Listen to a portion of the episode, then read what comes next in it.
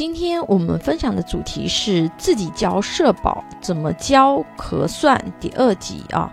上一堂呢，给大家分享了自己交社保医保怎么交跟核算。今天呢，给大家分享养老保险怎么交，领的钱更多。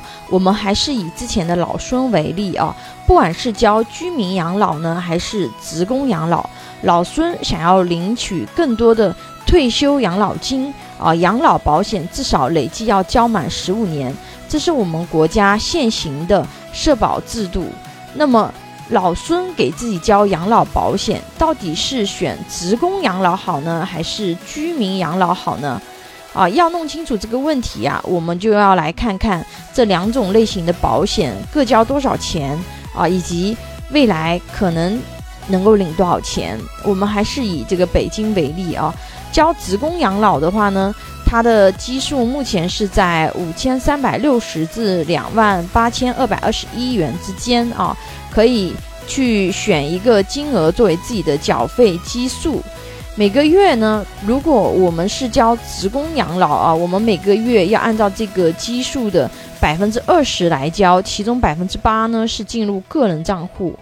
如果说我们是交居民养老呢，每年最低交一千块钱啊，最高交九千块钱，可以根据实际情况呢去选择你要交的这个金额。我们还是以三十岁的老孙为例子啊，假设他之前没有交过社保，我们来算一下，如果他交满三十年的养老保险，到六十岁退休的时候。他交职工养老和居民养老领取的养老金数额差距大概有多少？我们测算的数据啊，我们选取职工养老最低缴纳基数来算，我们居民养老呢，我们就选最高档的，就是一年交九千的那一档来算。养老金计算的过程啊比较复杂，感兴趣的朋友大家可以去查一下养老金的计算公式，了解一下。我们直接看推算后的这个结论啊。案例里面，如果我们选择职工养老啊，我们一年呢要交一万两千八百六十四元；如果我们选择居民养老呢，我们一年是交九千块钱。第一年的话呢，我们比居民养老多交了三千八百六十四元，但是在六十岁退休的时候，我们一年职工养老要比居民养老呢多出近四万块钱啊，这个就是二者之间的差距。如果我们从六十岁开始，假设每年都领取相同数额的养老金，十年以后呢，职工养老金总数将比居民养老金总数多领。四十万啊，同样是交养老保险啊，职工养老和居民养老差距还是挺大的哦。一方面是因为职工养老呢，你交的钱会更多一些；还有一个是因为两种养老金的计算，它发放公式是不一样的。居民基础养老金基本是固定的，调整幅度很少啊，而职工基础养老金会随着社会平均工资的增长而增长。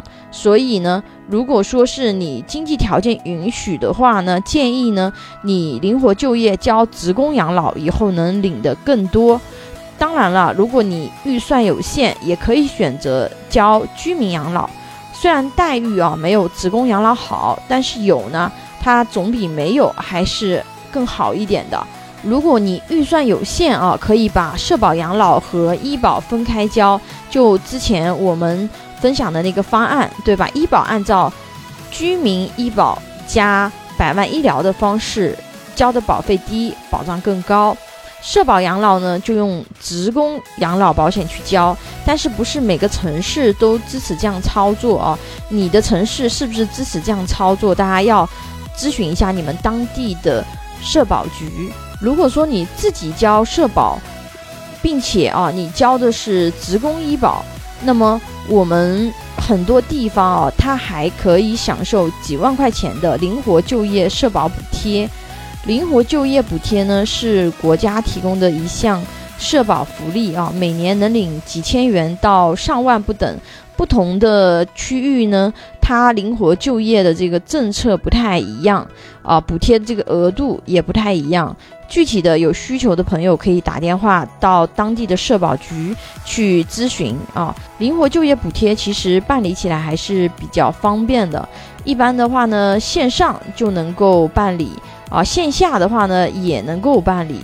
线下办理呢，一般有四个流程。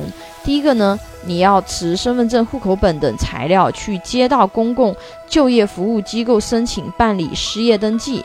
第二个呢，啊，办理就业困难认定，带上身份证、户口本等材料到户籍地或居住所在地的社区啊劳动保障窗口去申请。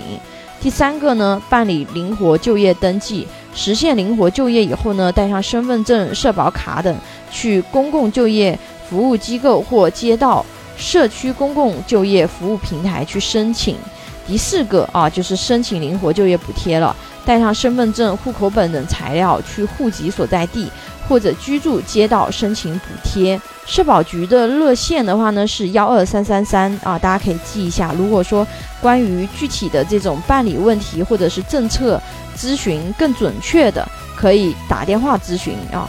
拥有一百多家保险公司产品库，轻松货比三家，帮助有保险需求的家庭节省百分之三十左右保费，省钱省时间。有保险规划需求的朋友可以关注微信公众号“富贵成长记”或者私信老师咨询。